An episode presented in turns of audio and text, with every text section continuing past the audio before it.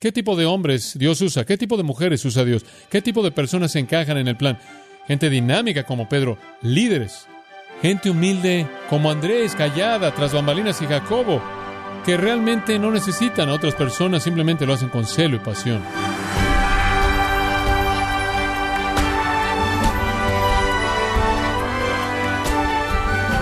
Nos llenamos de gozo saber que nos acompañen, gracias a vosotros, con el pastor John MacArthur.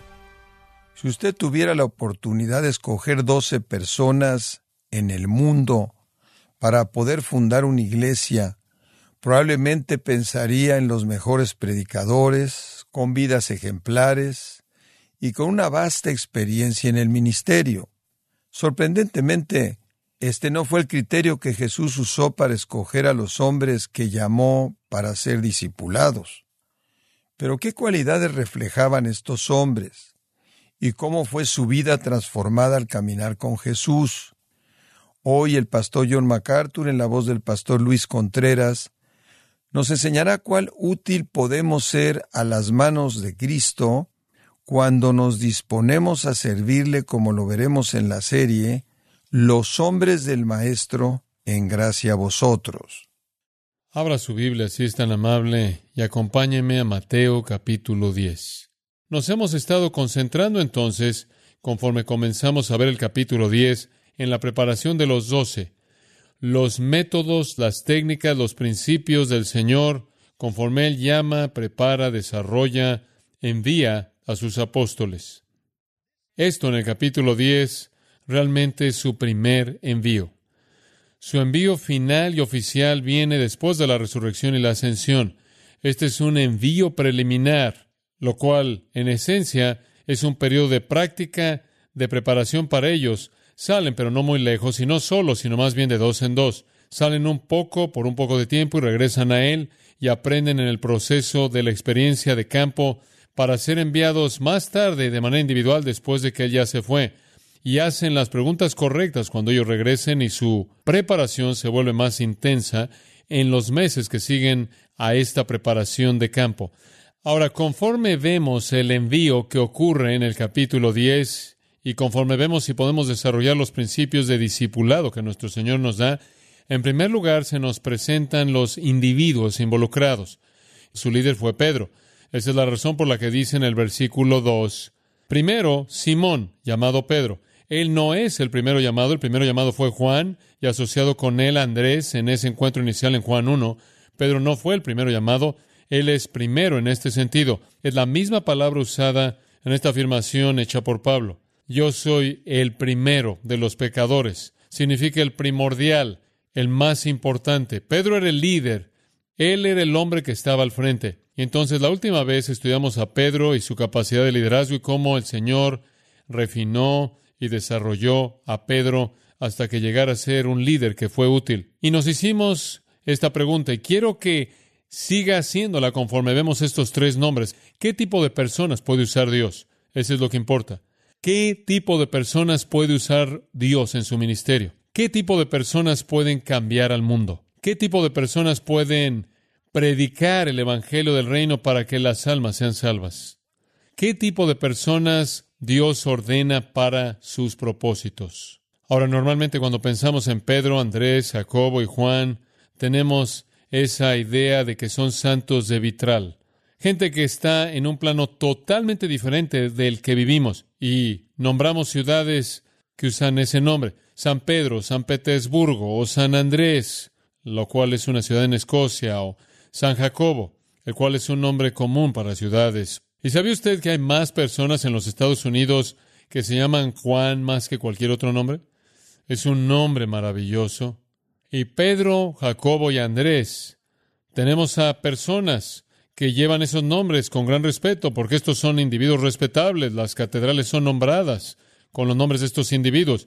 Y pensamos en estos cuatro en particular como algo diferente a nosotros en una dimensión diferente de tiempo y espacio, en otro mundo. Hay una aura en ellos. Francamente, realmente no debería ser así. Son hombres comunes y corrientes con un llamado excepcional, pero son muy parecidos a nosotros y nos demuestran el tipo de personas que Dios usa. vea si se encuentra entre ellos. La última vez aprendimos que Dios usa personas como Simón, impulsivo, dinámico, intempestivo, fuerte, iniciadores, valientes que con frecuencia hablan más de lo que hacen. El tipo dinámico de personas. Oh, usa ese tipo de personas. Pero conozcamos al segundo en la lista, Andrés, su hermano. Andrés, el hermano de Pedro. Por cierto, su nombre significa varonil. Él también venía de Bethsaida, esa pequeña aldea en Galilea, y como su hermano era un pescador. De hecho, en Mateo 4, él estaba en el mar cuando Jesús vino. Él ya había conocido a Jesús, ya había creído en Jesús, ya había afirmado que él era el Mesías, pero después de regresar a su pesca, el Señor le vuelve a aparecer en la costa y lo llama permanentemente a seguirlo para hacerlo un pescador de hombres. Antes de venir a seguir a Jesucristo, él había sido un judío piadoso, él había sido un judío fiel, él había sido un judío que temía a Dios, él también había sido un discípulo de Juan el Bautista. De hecho, fue un día en el mensaje de Juan el Bautista que su vida fue cambiada, ya que Juan el Bautista vio a Jesús en Juan 1 y dijo, He aquí el Cordero de Dios. Y Andrés estaba ahí ese día junto con Juan, quien también era un pescador, y ciertamente un conocido como también lo era Jacobo. Y él y Juan oyeron a Juan el Bautista decir eso, y siguieron a Jesús inmediatamente. Y Jesús se volteó y les dijo, ¿qué buscáis? Y respondieron, ¿en dónde moras? Y fueron a donde Jesús moraba y pasaron el día entero con él. Y esas horas fueron la crisis en su historia espiritual. Y cuando salieron de ese día que habían pasado con el Cordero de Dios, inmediatamente dice que Andrés abrió su boca y dijo estas primeras palabras, hemos encontrado al Mesías. Poco después de que Andrés descubrió la realidad de Jesucristo por sí mismo, él le anunció a su hermano Pedro esa misma frase, hemos encontrado al Mesías. Pedro y Andrés vivían juntos, dice en Marcos 1.29, y sin duda compartían todo. Y especialmente Andrés quería compartir con él al Mesías. Y entonces a partir de este comienzo mismo, él se vuelve parte de ese grupo íntimo de los cuatro. Y de hecho, si usted estudia a lo largo del Nuevo Testamento, es Jacobo y Pedro y Juan y Pedro y Jacobo y Juan y Juan y Pedro y Jacobo. Siempre son el círculo íntimo y nadie jamás entra en ese círculo interno, excepto cuando Andrés entra y es Pedro, Jacobo, Juan y Andrés. Él estuvo en el grupo más íntimo de cuatro, pero él realmente no pudo entrar en ese grupo de tres pero él era muy respetado. De hecho, Felipe, quien estaba en un grupo menos íntimo con el Señor, en una ocasión hubieron unos griegos que vinieron a él y dijeron, queremos ver a Jesús. ¿Y sabe usted a dónde los llevó Felipe? Los llevó Andrés. ¿Por qué? Porque me imagino que Felipe pensaba que si usted quería llegar a Jesús, lo único que tenía que hacer era llegar a Andrés. Andrés estaba cercano a Jesús y Andrés era respetado. Y todavía ni siquiera es parte de los tres más cercanos, pero de pronto en el cuarto evangelio, el evangelio de Juan, Andrés comienza a emerger del trasfondo. Y vemos a Andrés tres veces en el Evangelio de Juan. Y las tres veces Andrés está haciendo lo mismo. Es fácil caracterizarlo. La primera vez es en Juan capítulo 1, versículo 40, lo cual lo acabo de mencionar. Dice en Juan 1.40, uno de los dos que oyeron a Juan el Bautista hablar, y ese sería Juan y Andrés, le siguieron. Y era Andrés, el hermano de Simón Pedro, y por cierto, Andrés siempre es llamado el hermano de Simón Pedro, creo con una o dos excepciones, quizás solo uno, siempre es identificado así. Y él encontró primero a su propio hermano Simón y le dijo, hemos encontrado al Mesías, lo cual interpretado es el Cristo, el ungido, y él lo trajo a Jesús. Ahora, si usted quiere saber cómo caracterizar la vida de Andrés, es muy simple. Él es el que siempre estaba trayendo a gente a Jesús. La segunda vez que lo vemos es en el sexto capítulo de Juan y el octavo y noveno versículo. Una multitud enorme de personas están congregadas, Jesús está enseñando, ya es tarde en el día, la multitud está hambrienta, no hay suficiente alimento.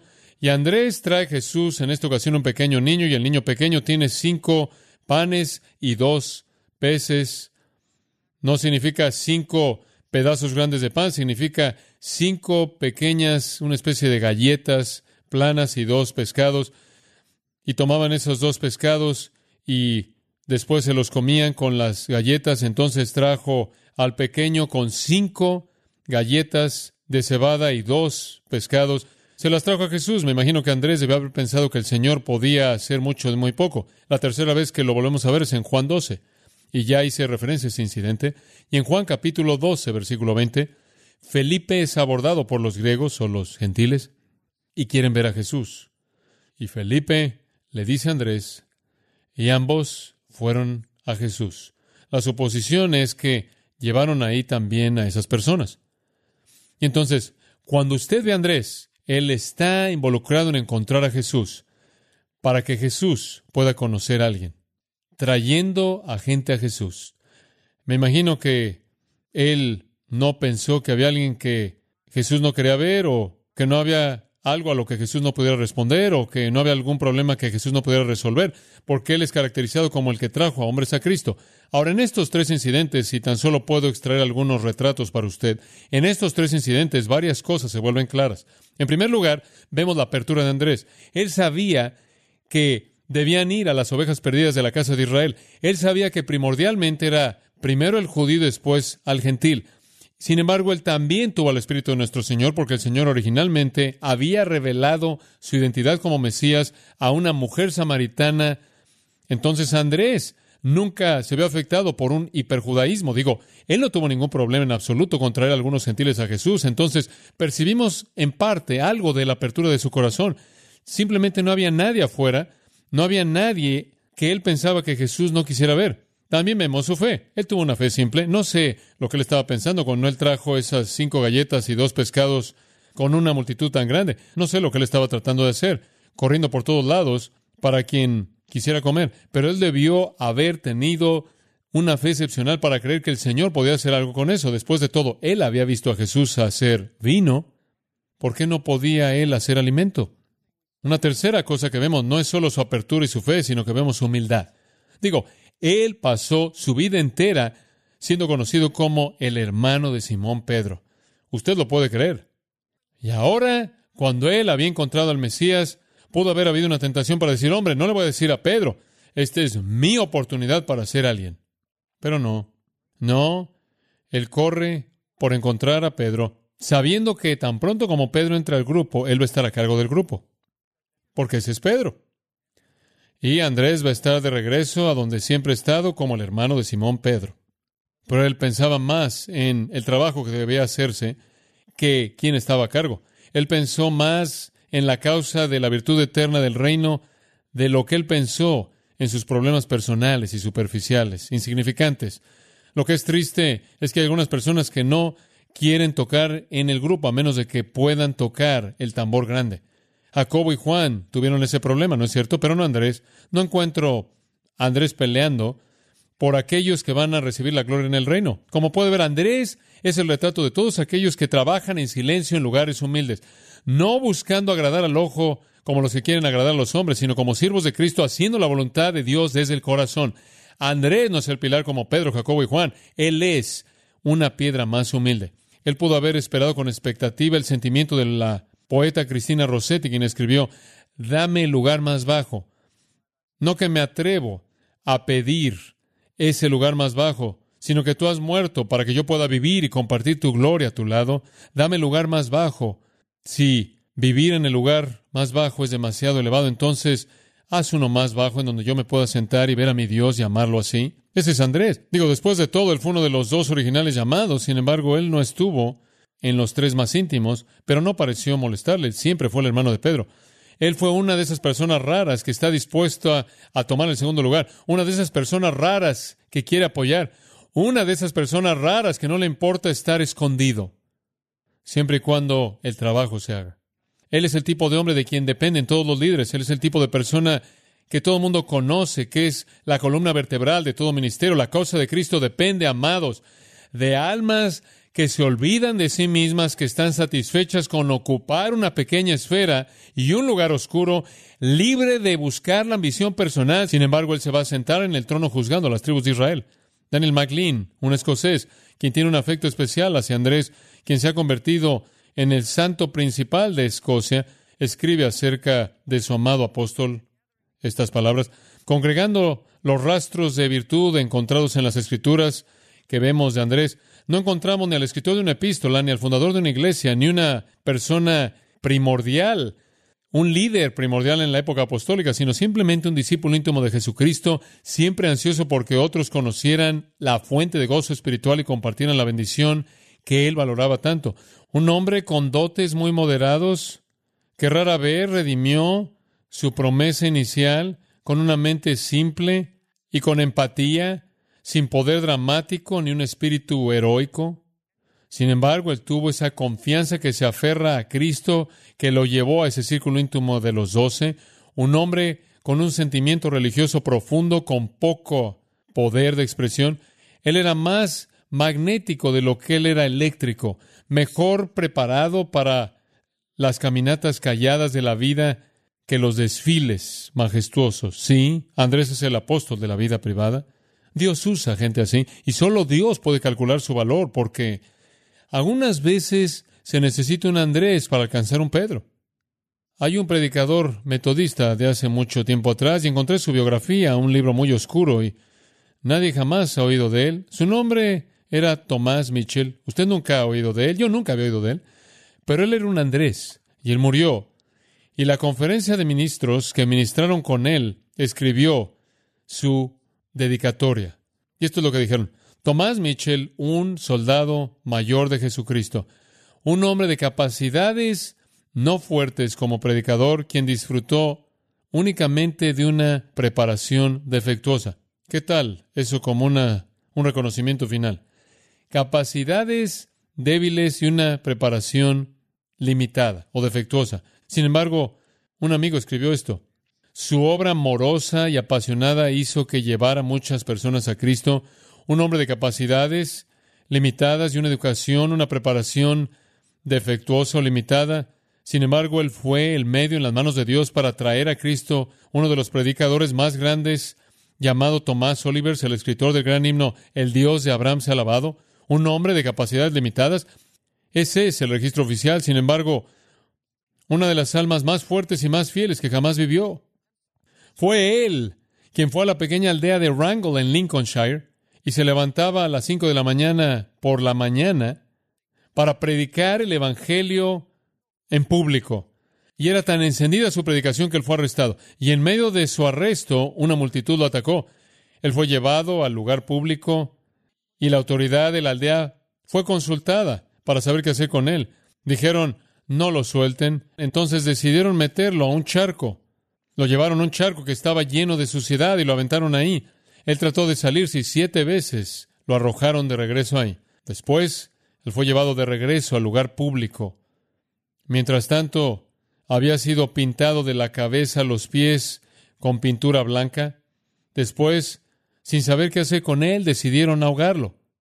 Lo arrastraron y lo metieron en un pequeño lago que estaba fuera de la aldea el cual por lo menos tenía unos tres metros de profundidad, y lo llevaron en sus brazos y lo aventaron al agua. Se hundió al fondo, y cuando él salió a la superficie, un hombre en la multitud, con un palo largo y un garfio al final, jugó con él como si fuera un pez. Lo sacaron más muerto que vivo, y él fue llevado a una pequeña casa en la aldea en donde él fue cuidado por una mujer piadosa, pero cuando la multitud descubrió que se estaba recuperando, lo buscaron y fueron a la casa junto a su cama y dijeron que lo iban a desmembrar hasta que él prometiera nunca volver a predicar, a lo cual él dijo, no puedo prometer algo así. Y de alguna u otra manera él se salió del lugar y él escribió su registro de todo el incidente, él escribió, a lo largo de todo esto Dios me mantuvo en paz perfecta y pude orar por mis enemigos. No se oye como un hombre de capacidades limitadas para mí. Nadie sabe de él. Nadie jamás oyó de él. Él ministró en la oscuridad. Él fue un hombre fiel. Dios necesita a Tomás Mitchells. Dios necesita hombres como Andrés. Personas quienes traen a otros a Jesús en la oscuridad, en silencio. Hay un tercer nombre en el primer grupo, Jacobo, el hijo de Zebedeo. En dos listas de las cuatro listas de los doce, él está junto a Pedro. Sin embargo, conocemos muy poco de él. De hecho, Escuche esto, Él nunca aparece vivo en los Evangelios, fuera de Juan, su hermano, en ningún incidente. Son inseparables en los Evangelios. Ahora, yo creo que es importante señalar que Él siempre es mencionado antes de Juan, y probablemente no solo indica que Él era el mayor, sino que Él era el líder de este dúo más bien dinámico. Él es la fortaleza, Él es el celo, Él es la pasión. Ahora, estos hermanos, Jacobo y Juan, también fueron pescadores, y su padre fue Zebedeo, y Zebedeo era un hombre que tenía bastantes recursos porque él empleó a siervos contratados en su negocio. Entonces, ellos tenían un negocio de pesca bastante bueno ahí en la costa norte del mar de Galilea. Y Jacobo encaja en este primer grupo porque él estuvo en el primer grupo de llamados. Juan y Andrés fueron los primeros dos y ciertamente Jacobo también habría estado tan cercano a Juan que él llegó hasta ese nivel de intimidad. Ahora, conforme usted ve la Biblia en términos de incidentes, Jacobo aparece más como una silueta que una fotografía. Y entonces usted en cierta manera tiene que buscar la imagen sin la totalidad de lo que pudo haber sucedido. Pero creo que la mejor manera de ver a Jacobo es considerar cómo lo nombró a ella su hermano Juan. En Marcos 3:17, Jesús les dio un nombre. Él los llamó Boanerges, lo cual significa hijos del trueno, hijos del trueno. Si Jacobo es el líder, y eso es indicado por el hecho de que él aparece primero, entonces él fue un hijo del trueno. Ahora, él debió haber sido un hombre apasionado, celoso, ambicioso, con mucha iniciativa. Para darle una razón clásica del por qué, en Hechos, Herodes decidió atacar a la iglesia. Y el primer hombre a quien persiguió fue a Jacobo y le cortó la cabeza. Y después tomaron a Pedro y lo metieron a la cárcel, lo cual indica que Pedro no era un problema tan serio como Jacobo. Digo, cuando usted captura a Jacobo y a Pedro y mata a Jacobo y deja vivir a Pedro, eso dice algo acerca del tipo de hombre que Jacobo debió haber sido un hombre fuerte, hombre celoso. Quizás él fue la contraparte del Nuevo Testamento de Jehú, quien dijo, venid y ved mi celo por el Señor, y después mató a la casa de Acab y sacó a los adoradores de Baal de la tierra. Este hombre consiguió enemigos rápidamente. 14 años él estaba muerto. Digo, él fue el primer discípulo que fue martirizado. Se deshicieron de él rápidamente. Él fue un problema real, un individuo lleno de relámpago. Él debe haber tenido su celo alimentado diariamente por el que dijo, el celo de tu casa me consume. Digo, simplemente lo puedo ver cuando el Señor saca un látigo. Usted sabe, hazlo, Señor, hazlo. Usted sabe. Fuerte, simplemente celoso, usted sabe. El celo es una gran virtud. Usted ama a alguien quien es agresivo y quien quiere que se hagan las cosas, pero con frecuencia junto con el celo viene una falta de sabiduría. Algunas veces usted está ahí disparando y ni siquiera ha pensado en lo que está haciendo. Dice usted, ¿acaso Dios puede usar a alguien así? Bueno, sí. Así fue, de hecho. Varios incidentes sobresalen y le voy a mostrar en donde Jacobo es mencionado y cómo él actúa. Lucas 9. Lucas 9, versículo 51. Sucedió cuando el tiempo había llegado que Jesús fuera recibido arriba. Es tiempo para moverse hacia la semana de la pasión él puso su rostro para ir a Jerusalén y envió a mensajeros antes de él. Los mensajeros están saliendo y van a Samaria para preparar el camino y entraron a una aldea de Samaria para preparar todo para él. Creían que los samaritanos oyeran el mensaje, Cristo iba a venir, el Mesías iba a venir, y no lo recibieron porque su rostro era como si fuera a Jerusalén. Escuche, los samaritanos simplemente odiaban a los judíos y a Jerusalén. Ellos tenían su propio lugar de adoración, el monte Gerizim. Probablemente expulsaron estos mensajeros con maldiciones y piedras. Probablemente les arrojaron piedras y entonces los mensajeros regresaron y dijeron, no te van a recibir en tal y tal aldea. Y después en el versículo 54 conocemos a los hijos del trueno. Y cuando sus discípulos Jacobo y Juan vieron eso, dijeron, Señor, ¿quieres que mandemos fuego para que descienda del cielo y los consuma? Así como Elías lo hizo. Señor, simplemente consumámoslos. Gran corazón misionero. Simplemente reúne a todos los incrédulos y consúmelos, Señor, así como Elías lo hizo. Como puede ver, usted puede identificar quiénes fueron los héroes de Jacobo. Y entonces Jesús se volvió y los reprendió y les dijo, ¿no sabéis qué espíritu tenéis? Este no es el espíritu para ahora. El espíritu de Elías no se aplica ahora. Este no es un tiempo para el juicio en contra de una nación impía hereje. Este es un tiempo para la proclamación de un nuevo pacto. están fuera de frecuencia. Digo, su naturaleza básica está manifestándose. Quémalos, esa no es la idea. Porque el Hijo del Hombre no ha venido para destruir las vidas de los hombres, sino para salvarlas. Entonces simplemente se van a otra aldea. Jesús los reprendió fuertemente. Mostraron odio, intolerancia. Jacobo tenía tanto celo y tan poca sensibilidad. Digo, ¿qué tipo de evangelista habría sido él?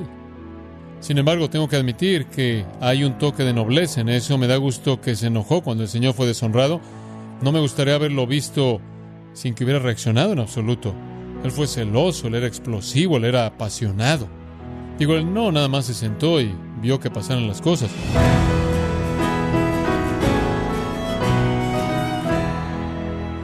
De esta manera el pastor John MacArthur nos mostró la disposición de Andrés para trabajar silenciosamente a la sombra de su hermano Pedro. Este ejemplo de humildad elevó a su apasionado hermano a una posición de preeminencia en el servicio a Cristo. Nos encontramos en la serie Los hombres del Maestro, aquí en gracia vosotros. Estimado oyente, quiero recomendarle el libro El Pastor como Predicador, el cual es una compilación de sermones de John MacArthur y otros pastores reconocidos predicados en la Shepherds Conference, conferencias pasadas que exploraron el propósito y el carácter de un ministro fiel. Adquiéralo en la página de gracia.org o en su librería cristiana más cercana. Y le recuerdo también que puede descargar todos los sermones de esta serie Los hombres del Maestro, así como todos aquellos que he escuchado en días, semanas o meses anteriores, animándole a leer artículos relevantes en nuestra sección de blogs, ambos en gracia.org. Si tiene alguna pregunta o desea conocer más de nuestro ministerio, como son todos los libros del pastor John MacArthur en español, o los sermones en CD que también usted puede adquirir, escríbanos y por favor mencione la estación de radio por medio de la cual usted nos escucha en gracia a vosotros. Es importante conocer no solo el país y ciudad de donde usted nos escucha, sino también la radio. Para quienes contactan nuestro ministerio por primera vez, pueden solicitar una copia del mensaje de promoción sin costo alguno, un mensaje por oyente únicamente. Si usted vive en los Estados Unidos o Puerto Rico, escríbanos a Gracia Vosotros, P.O. Box 4000, Panorama City, California 91412. O puede escribirnos a través del siguiente correo electrónico radio arroba y queremos agradecerle desde el fondo de nuestro corazón su tiempo y sintonía y en nombre de John MacArthur y del personal de este organismo, invitarle para que nos acompañe en la próxima edición y así juntos continuar desatando la verdad de Dios un versículo a la vez, en gracia a vosotros.